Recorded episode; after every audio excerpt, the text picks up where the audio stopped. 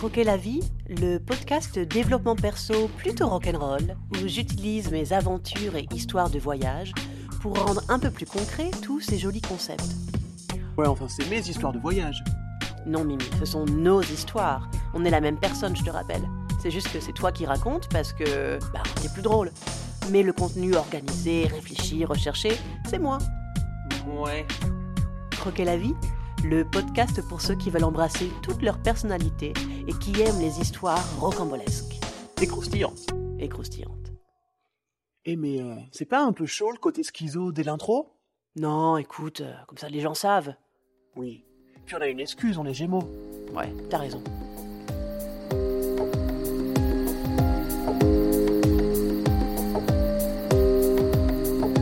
Épisode 8 L'insouciance comme meilleure défense.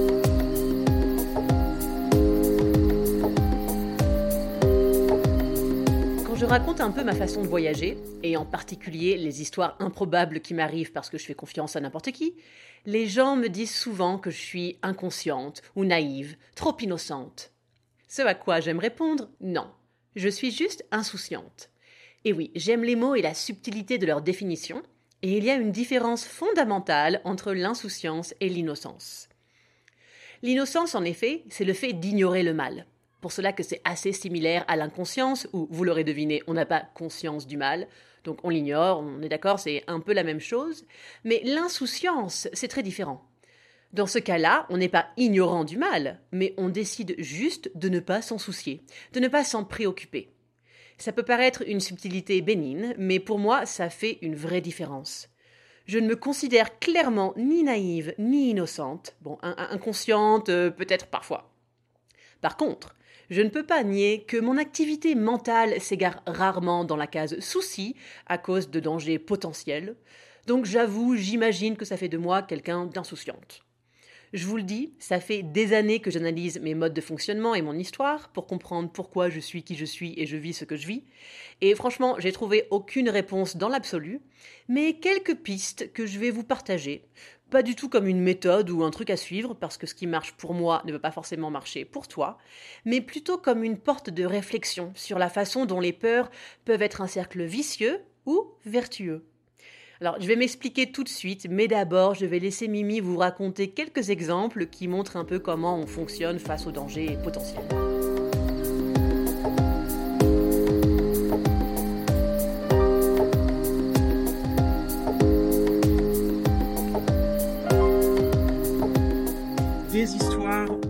Dire que j'ai.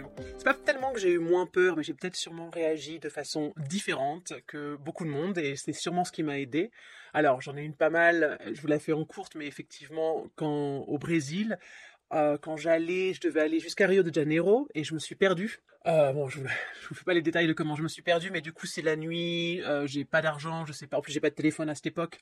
Donc euh, je suis en train de errer et puis finalement euh, en fait euh, un mec s'arrête, il me dit mais ça va? Comment qu'est-ce qui se passe? Et du coup je dis non ça va pas. je sais pas ce que je vais faire, je sais pas où dormir. Et il me dit viens on va manger un truc, on va boire un coup, tu vas m'expliquer.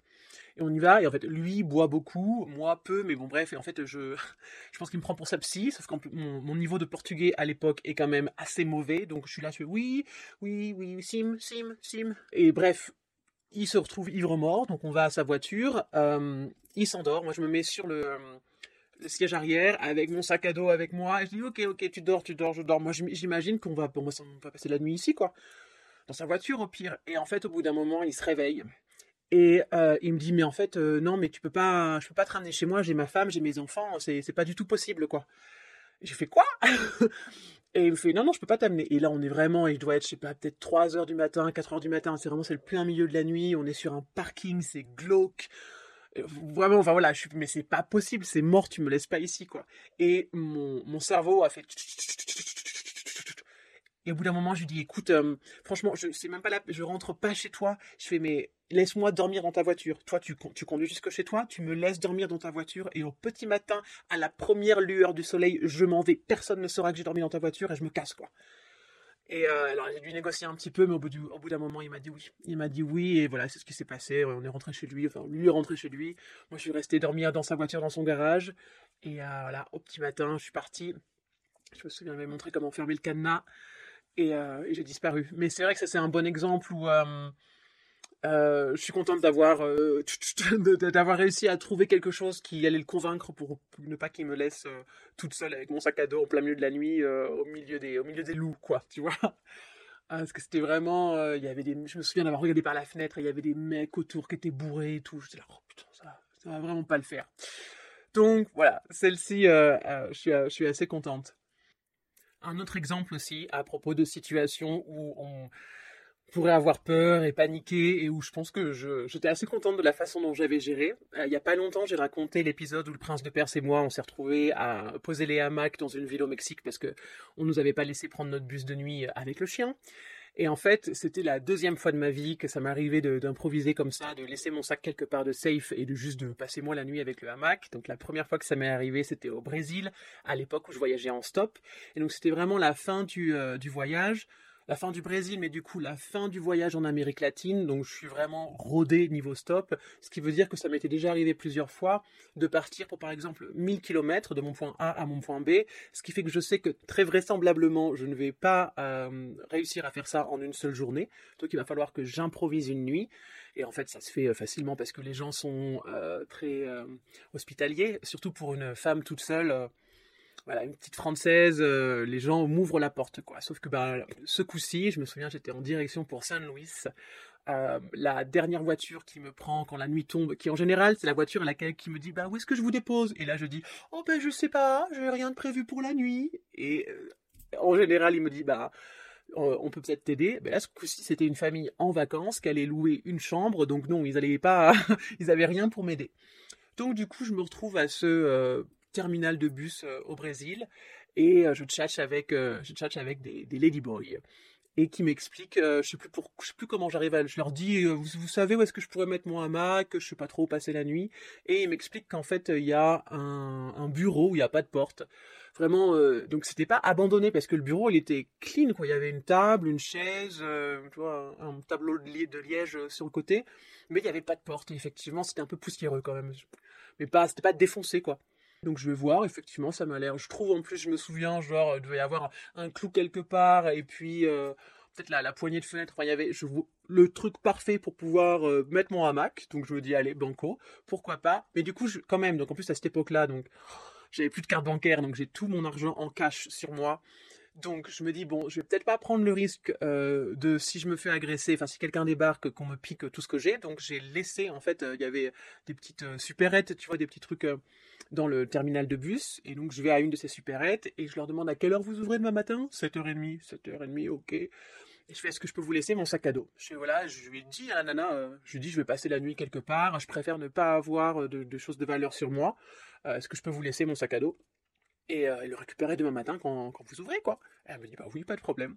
Donc je lui laisse mon sac à dos et je prends juste mon hamac, mon sac de couchage. Je pense que j'avais dû prendre mon passeport quand même. Et voilà, et, du coup, si j'avais quand même euh, mon petit sac avec euh, un livre, enfin, tu mais rien d'important. Mais dans le sac, il y avait aussi les boules et mon masque euh, d'avion, tu vois, pour cacher le soleil. Parce que j'ai un sommeil très léger. Donc, moi, vu que tous ces voyages-là, je fais que du couchsurfing. Donc, je suis constamment à dormir chez les gens. Donc, très souvent sur des canapés dans le salon ou par terre. Donc, les boules qui et le masque d'avion, quand tu as un sommeil aussi léger que moi et que tu vis constamment chez, chez les autres, c'est assez important. Et quand même, avant de me mettre les, les boules qui je me suis posé la question un peu. Je me dis franchement, euh, parce que, enfin, je rappelle que c'est des ladyboys qui en plus clairement partaient faire leur tournée euh, des camionneurs et aller faire des, sous en taillant des pipes. Clairement, hein, ils en parlaient. Donc, c'est des ladyboys qui sont prostituées qui me parlent de ce, plan où je peux peut-être poser mon hamac. Je me dis bon, euh... et en fait, je me dis mais n'importe quoi, franchement, non. je me dis de toute façon, faut que je dorme.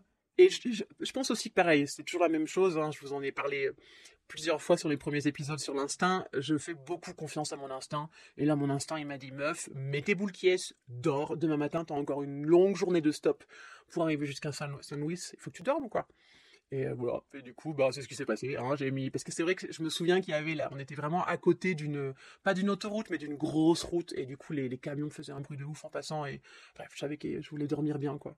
Donc ouais, j'ai mis les boules qui euh, le masque d'avion et, euh, j'ai dormi et le matin, quand je me suis réveillé, hop, je suis descendu. J'ai attendu, je me souviens, c'était pas encore 7h30. Et la nana, quand elle a ouvert sa, ma...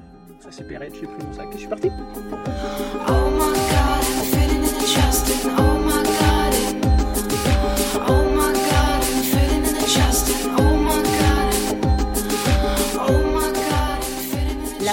comme cercle vertueux. C'est pas mal comme concept, hein, n'est-ce pas? T'inquiète, dans ma tête, ça fait souvent des pirouettes comme ça. Comme je sens que ça a l'air un peu abstrait pour beaucoup, je vais commencer par développer ce que j'appelle le cercle vicieux de la peur et vous comprendrez mieux la suite comme ça.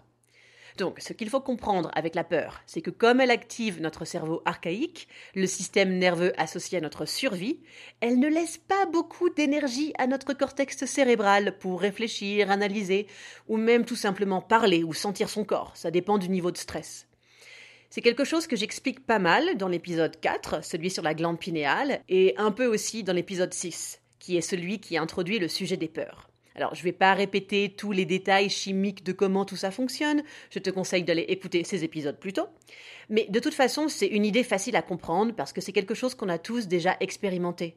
Ne plus trouver ses mots sous le stress, avoir du mal à aligner deux pensées à cause de l'angoisse, ou même se dissocier de son corps et être dans un état émotionnel à l'arrêt, frisé comme on dit en anglais. Tout ça, ce sont des mécanismes de survie slash défense. Oui, c'est un peu la même chose dans le corps, la survie et la défense. Donc bref, on a tous vécu ces moments d'intense peur, où on sent vraiment que quelque chose dans le corps fonctionne différemment et qu'on ne peut pas le contrôler. Mais ce dont on ne se rend pas compte, c'est que le mécanisme de la peur commence à agir à n'importe quel niveau de stress. Ce qui veut dire que même lorsqu'on est traversé par des peurs qui ne concernent pas un danger immédiat, comme la peur du manque, du jugement des autres, de la catastrophe climatique. Ouais, enfin, ça, c'est assez immédiat quand même. Hein. Yes, Mimi, of course, mais c'est pas immédiat comme quand tu te fais charger par un animal sauvage, par exemple. Genre le lion T'aimes bien le lion, hein? Non, non, non, euh, je me disais c'est dépassé le lion. Je pensais plutôt à cette fois dans le van à Yellowstone. Oh my god, oui Putain, je peux la raconter? Vas-y, vas-y. Ça, c'était quand on était euh, à Yellowstone. Donc, dans le van, c'est l'époque où on vivait en van avec le prince de Perse. Et donc, euh, Yellowstone, c'est ce, donc, ce parc national, hein, euh, pour ceux qui ne savent pas, gigantesque, incroyable. Bref, et il y a donc beaucoup d'animaux, bah, essentiellement des bisons et des, euh, des élans.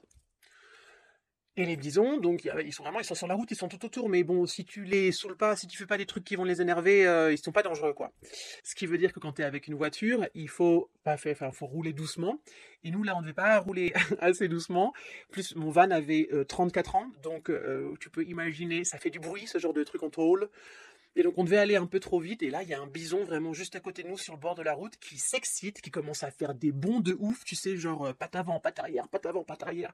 Et là, je me dis, il va nous foncer dessus. Il va nous foncer dessus, quoi. Et là, oh, je et vraiment, je me souviens de la, de la peur. J'irai pas jusqu'à dire, j'ai vu ma vie défiler, mais tu vois, je me, je me suis dit, ça y est, quoi. Ça y est, c'est mort. Là, il va nous foncer dessus. Le van, il va rouler. euh, accroche-toi, ma belle, quoi. Et en fait, non. En fait, c'était, euh, on a continué à rouler doucement. Il n'a pas suivi, donc il, ne s'est rien passé.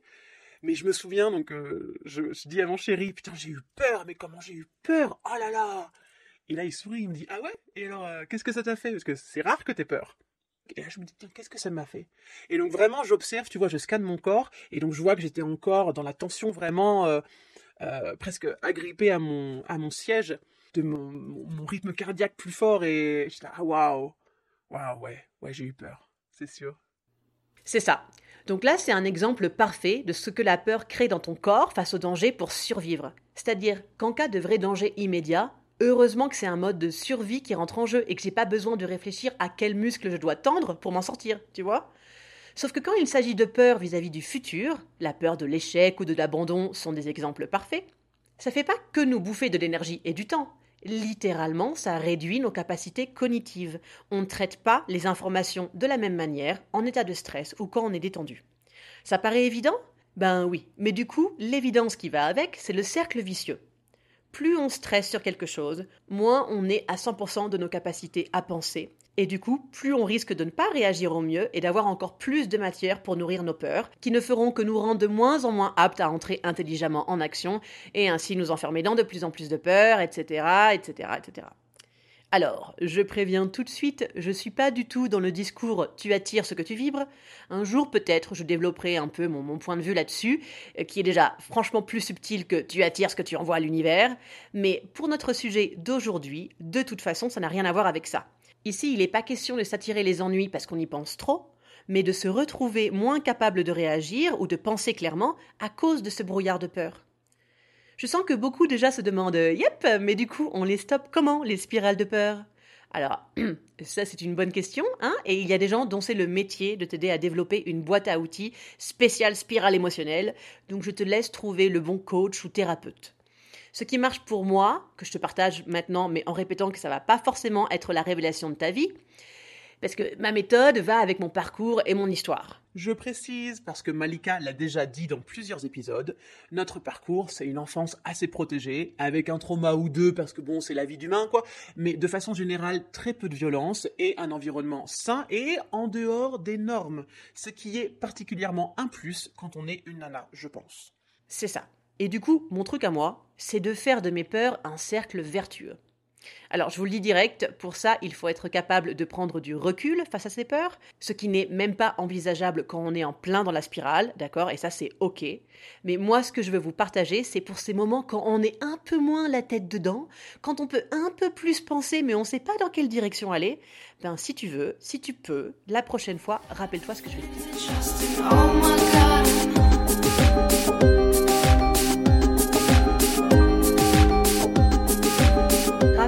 Un moment où tu as dépassé une peur et rappelle-toi la récompense. Prends ce temps. Laisse-toi imprégner des détails du souvenir. Sens en toi la sensation de la peur, qui paraît si ridicule une fois qu'on lui a fait face, de la surprise qui arrive, qui dépasse tout ce qu'on aurait pu imaginer. C'est le premier voyage en sac à dos, par exemple, qui peut faire si peur. C'est décider de déménager dans une nouvelle ville avec aucun contact, mais juste l'élan. C'est ouvrir son cœur à quelqu'un sans savoir comment ça sera reçu, mais le faire coûte que coûte, parce que ça pousse trop fort à l'intérieur, même si ça fait super peur en même temps. Bref. Donc tu prends vraiment le temps d'imprégner dans ton corps les sensations de cette peur dépassée et du bien-être que ça t'avait apporté. Et si tu prends vraiment le temps de te connecter à ça, et surtout de bien faire attention aux sensations dans ton corps quand tu y penses, tu vas naturellement te détendre. Mais pas de façon superficielle, genre j'ai pris trois grandes respirations, ça va mieux, mais 15 minutes plus tard je suis dans la même spirale, tu sais. Non, là tu as pris le temps de relâcher ton système nerveux grâce à une expérience vécue. Quelque chose qui a déjà une marque dans ton corps, dans la mémoire de ton corps. Et cette marque, cette note de musique, qui est assez proche de ce que tu vis actuellement, puisque ça a commencé par une peur, cette note, tu peux la garder. C'est comme une encre qui te ramène dans un endroit safe, un espace où si tu paniques, tu peux revenir et calmer ton système nerveux. Et quand tu fais ça, tu peux mieux réfléchir et mieux te sortir de la merde, et du coup avoir d'autant plus d'exemples pour nourrir ton sentiment de bien-être malgré la peur, puisque tu as tellement de souvenirs où tout s'est bien terminé malgré la peur initiale. Tu es d'autant plus relax et d'autant plus capable de réagir intelligemment, je parle d'intelligence émotionnelle aussi, à la peur. Et ça, après, c'est etc., etc. Le cercle vertueux de la peur.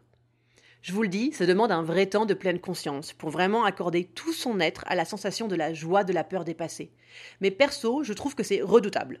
Pour les personnes qui écoutent ce podcast et ont déjà un peu de base en méditation, pleine conscience et recul sur ses émotions, je conseille vraiment de prendre ce temps. C'est un exercice simple et quelque chose d'assez typique dans le travail sur le trauma.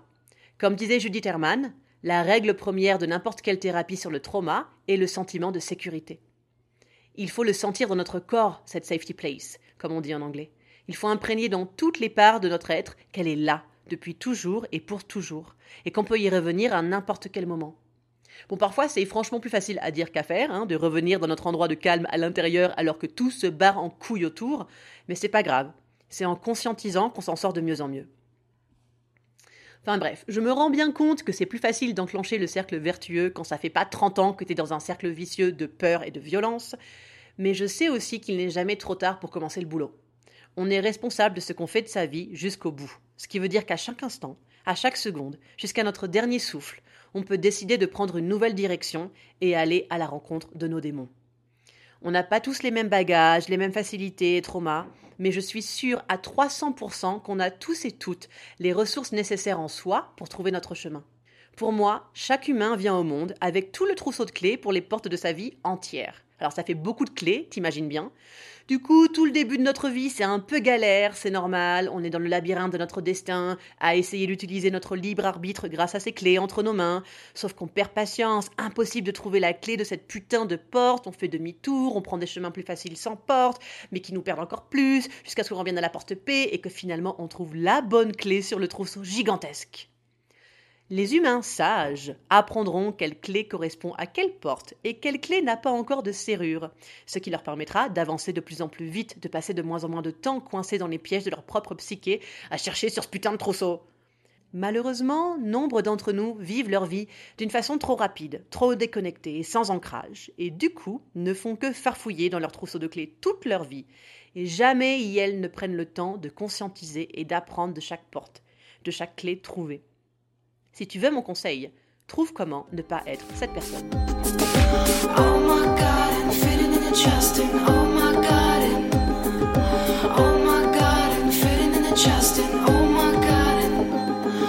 oh Pour terminer, en revenant sur cette idée de l'insouciance comme meilleure défense, je sais que ça a l'air contre-intuitif, mais de mon expérience vécue, le fait de se focaliser sur un danger potentiel ne nous protège en rien de ce danger. On croit qu'on sera plus alerte et à même de réagir parce qu'on y pense tout le temps. On croit qu'on se prépare, mais c'est faux. Réussir à ne plus se soucier du danger potentiel, c'est-à-dire faire preuve d'insouciance, pour moi, c'est ma meilleure défense. C'est ce qui me permet d'être vraiment alerte et capable de trouver une solution efficace rapidement si je me retrouve dans la merde. Je pense que ça permet de savoir plus rapidement aussi quand le danger approche, parce que je sens la différence dans mon corps, je sens quand quelque chose ne va pas. Alors que si tu es en état de stress constant, tu peux pas sentir ce qui se passe à l'intérieur, et encore moins autour de toi. C'est déjà trop tard quand c'est en face de tes yeux. Ce qui recoupe un peu ce que je racontais dans les quatre premiers épisodes sur l'instinct, comme quoi j'ai fait une ligne éditoriale qui tient la route, mes amis Et je te conseille d'écouter ces épisodes aussi.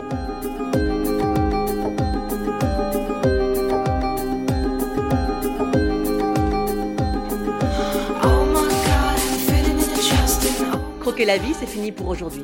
J'espère qu'au moins certains points de ce que je développe ici t'ont parlé et que les histoires de Mimi t'ont fait sourire.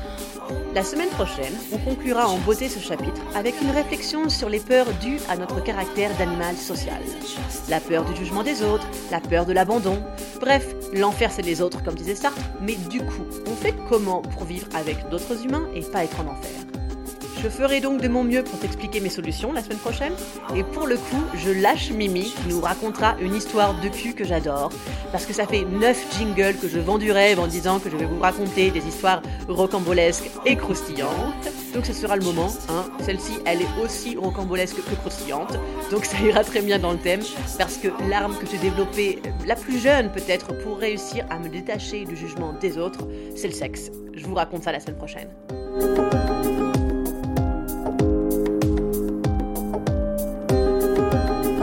Merci à Louis pour la musique du jingle et à Zam pour celle de l'épisode. Je vous souhaite un lundi fabuleux.